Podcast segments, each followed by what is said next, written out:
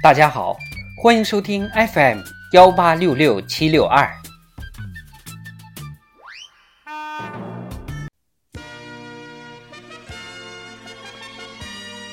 庆祝中国共产党建党一百周年特别节目《中国共产党一百年大事记》（一九七一年至一九七二年）。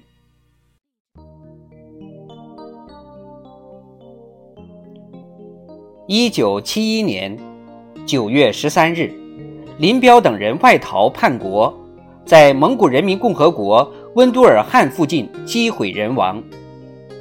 林彪反革命集团的覆灭，客观上宣告了文化大革命理论和实践的失败。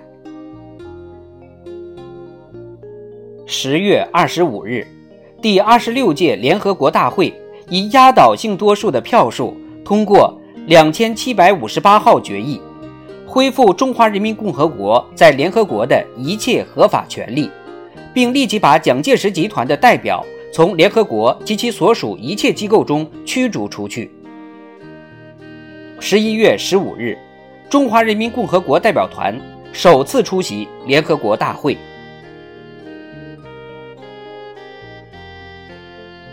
十月，周恩来在毛泽东支持下主持中央日常工作。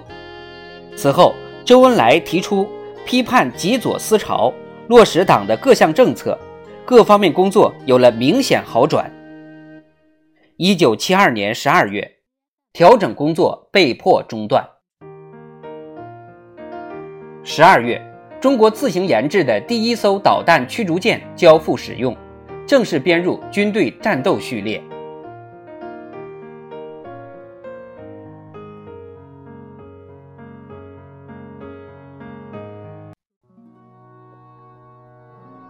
一九七二年二月二十一日至二十八日，美国总统尼克松访问中国。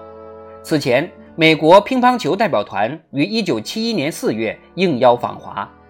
美国总统国家安全事务助理基辛格分别于一九七一年七月和十月两次访华。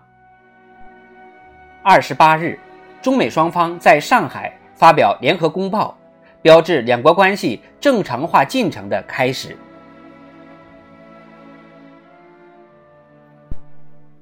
九月二十五日至三十日，日本国内阁总理大臣田中角荣应邀访问中国，谈判并解决中日邦交正常化问题。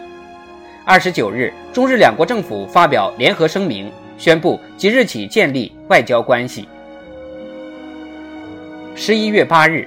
第二十七届联合国大会通过决议，将香港、澳门从反殖民主义宣言适用的殖民地名单中删除，并明确了香港、澳门不具有殖民地地位。